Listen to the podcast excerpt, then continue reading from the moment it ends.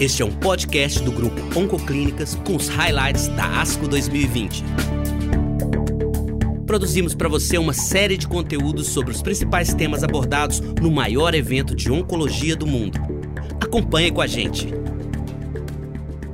Olá, esse é um podcast do grupo Oncoclínicas a respeito dos highlights do ASCO 2020 no tema na parte hematológica. Meu nome é Caio Ribeiro, sou médico hematologista do grupo Oncoclínicas aqui em Belo Horizonte e estou hoje aqui com a doutora Dara Teles, que é do grupo Oncoclínicas de Recife. Nós selecionamos três artigos principais que foram apresentados na ASCO e nós vamos falar para vocês a respeito deles e eu começo com a doutora Dara falando para a gente a respeito de um artigo interessante do CI-BMTR, a respeito de o resultado de transplante autólogo em pacientes com linfoma difuso de grandes células B que atingiram resposta parcial à quimioterapia de resgate. Obrigada pela apresentação, Caio. Obrigada, Grupo Oncoclínicas, pelo convite para estar aqui apresentando esse podcast. Então, esse trabalho é bem interessante mesmo, Caio. O objetivo do estudo, né, a pergunta norteadora do estudo é, na verdade, se o transplante autólogo permanece como uma terapia padrão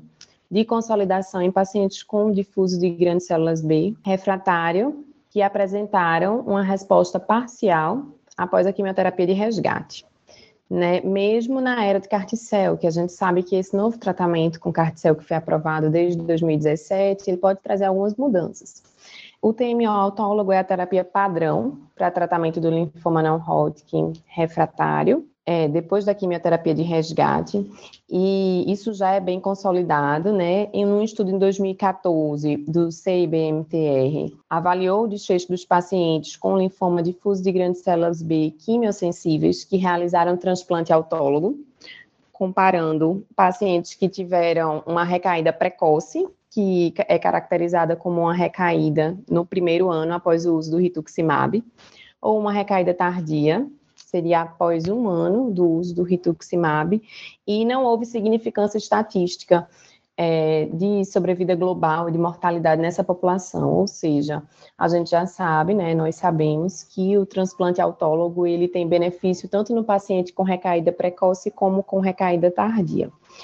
É, em 2017, houve a implementação, né, a era da Carticel, que é uma modalidade terapêutica promissora para várias patologias da oncologia e da hematologia, e já se sabe do seu uso no difuso de grandes células B refratário. O CIBMTR avaliou, então, nesse estudo que nós vamos apresentar agora, pacientes com difuso de grande célula B refratário, como falamos, no período de 2008 a 2018. Então, ele é um estudo retrospectivo que avaliou o banco de dados durante todo esse período. Né? Foi um estudo observacional. E o primeiro dado importante é que em 2018 houve 45% de redução do número de transplantes autólogos realizados no serviço, em comparação com os anos anteriores e em comparação com o ano 2017 sugerindo que em alguns pacientes quimiosensíveis, a terapia utilizada foi Carticel em detrimento do TMO autólogo. Então, esse estudo incluiu 249 pacientes com difuso de grandes células B recidivado, quimiosensíveis, que tiveram uma resposta parcial após a quimioterapia de resgate, um PET positivo, dos quais 182 tiveram recaída precoce e 67 uma recaída tardia. Como resultados, foram observados que os pacientes que tiveram uma recaída tardia apresentaram uma maior sobrevida global, é, 85%, comparado ao grupo com a recaída precoce, que foi 66%, e uma maior sobrevida livre de progressão também, com significância estatística quando a gente avalia o primeiro ano. No entanto, avaliando a sobrevida global em cinco anos, não houve significância estatística entre os resultados.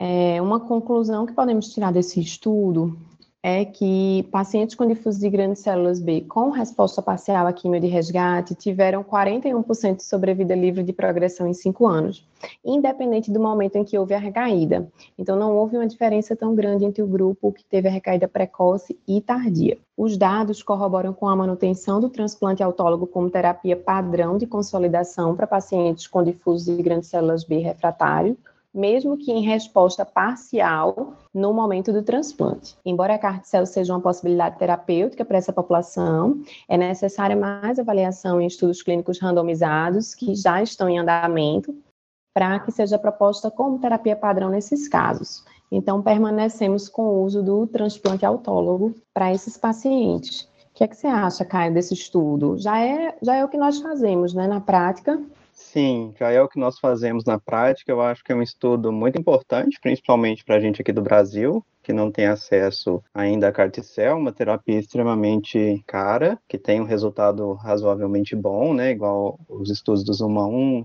e o Julia tinham mostrado, mas corrobora para a gente que mesmo o paciente atingindo resposta parcial à quimioterapia de resgate, é possível levar esse paciente para o transplante autólogo e com um resultado até semelhante a pacientes que tem uma resposta completa, né? Se você a diferença ali é pequena e acho que é uma que é uma ótima alternativa e deixa a gente mais tranquilo, pelo menos, de levar o paciente para o transplante autólogo, em vez de tentar outros tipos de terapia nesse momento. E seguindo nessa, nessa questão do linfoma, uma outro, um outro estudo que foi publicado foi o estudo, o Keynote 204, que é um estudo randomizado, foi um estudo randomizado comparando o pembrolizumab com o brentuximab vedotin em pacientes com linfoma de Hodgkin refratário. Esse estudo, ele selecionou pacientes que tinham uma recaída pós-transplante autólogo ou eram inelegíveis ao transplante autólogo por conta de falha terapia inicial ou por conta de, de critérios de idade, né, que, que contraindicassem o transplante,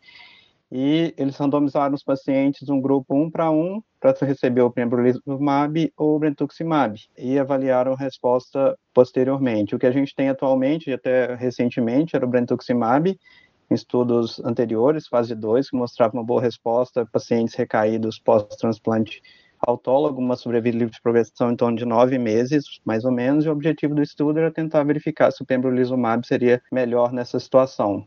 Foram randomizados 304 pacientes, 150 para o grupo do pembrolizumab, 150 para o brentuximab, e esses pacientes eram tratados até progressão ou toxicidade máxima da doença. O objetivo inicial era fazer até 35 ciclos, o que é bastante, né, pensando no brentuximab, que normalmente a gente faz até 16 ciclos. Após uma mediana de, de follow-up de 25 meses, a sobrevida livre de progressão foi de 13 meses, 13,2 meses, contra 8,3 meses, favorecendo o uso do pembrolizumab. A toxicidade ao pembrolizumab foi bem menor do que relacionada ao brentuximab, que apresentou principalmente neuropatia. É, existiram alguns efeitos adversos, principalmente em relação a hipotiroidismo e outros efeitos imunomediados no grupo de pacientes que usou o pembrolizumab mas com uma toxicidade bem menor. A duração de resposta também favoreceu o pembrolizumab em relação ao brentuximab, com uma duração de resposta de 20 meses contra 13,8 meses. Isso coloca para a gente que o, o pembrolizumab parece ser uma melhor alternativa aos pacientes inelegíveis ao transplante ou que recaem pós-transplante em relação ao brentuximab, que mais ou menos é o que a gente tinha atualmente de terapia padrão.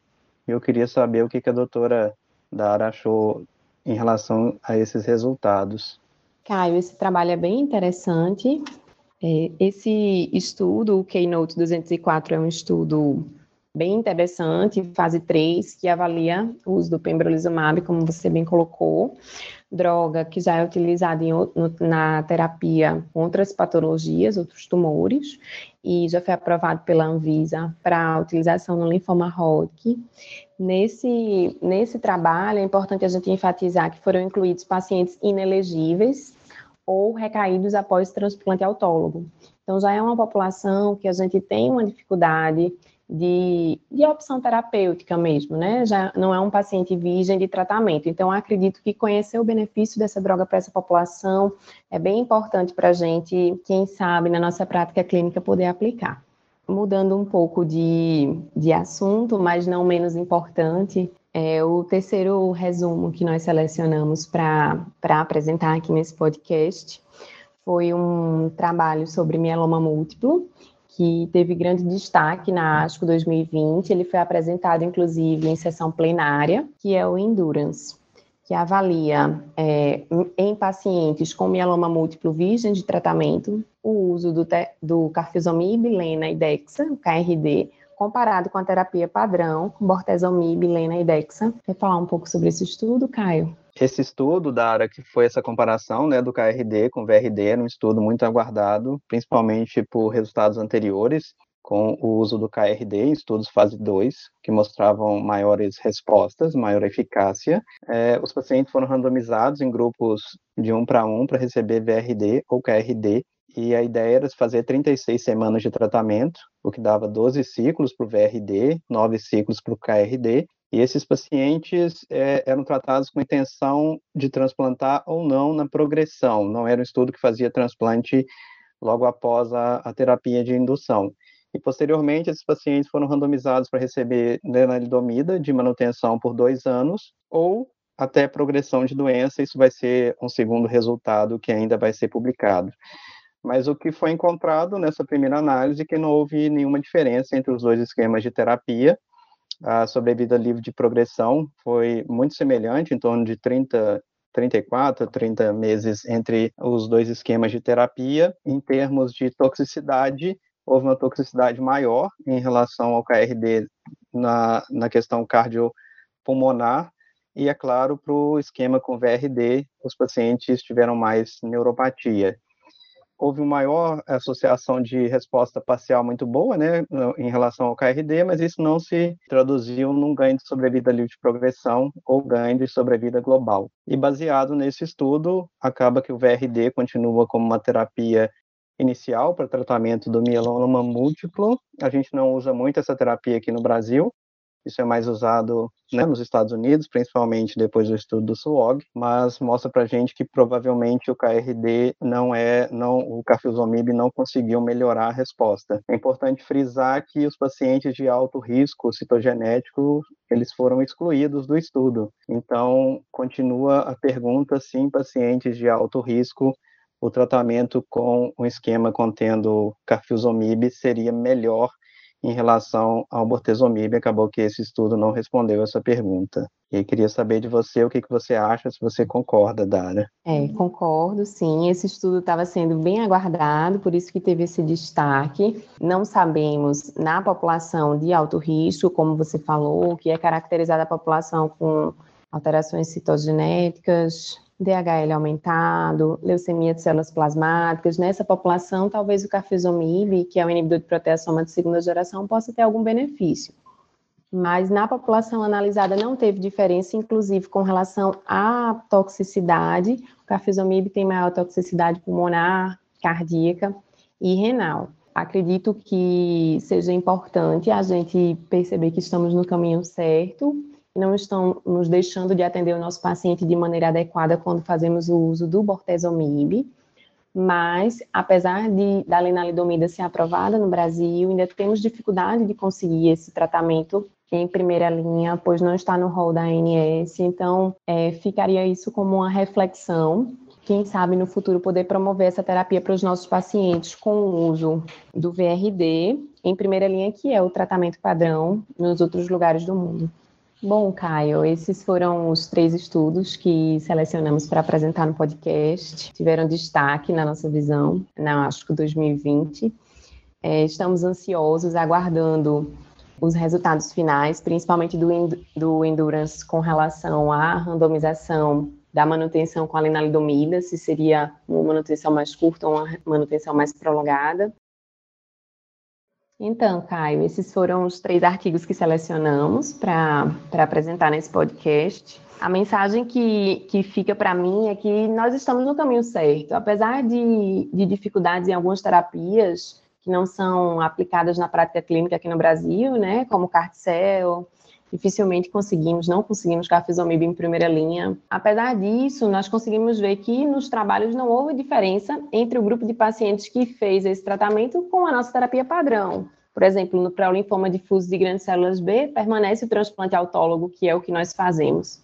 para o paciente com mieloma múltiplo, ainda, ainda estamos com necessidade de melhorar a nossa terapia no fornecimento do imunomodulador, pois a lenalidomida ainda não entra para a gente em primeira linha.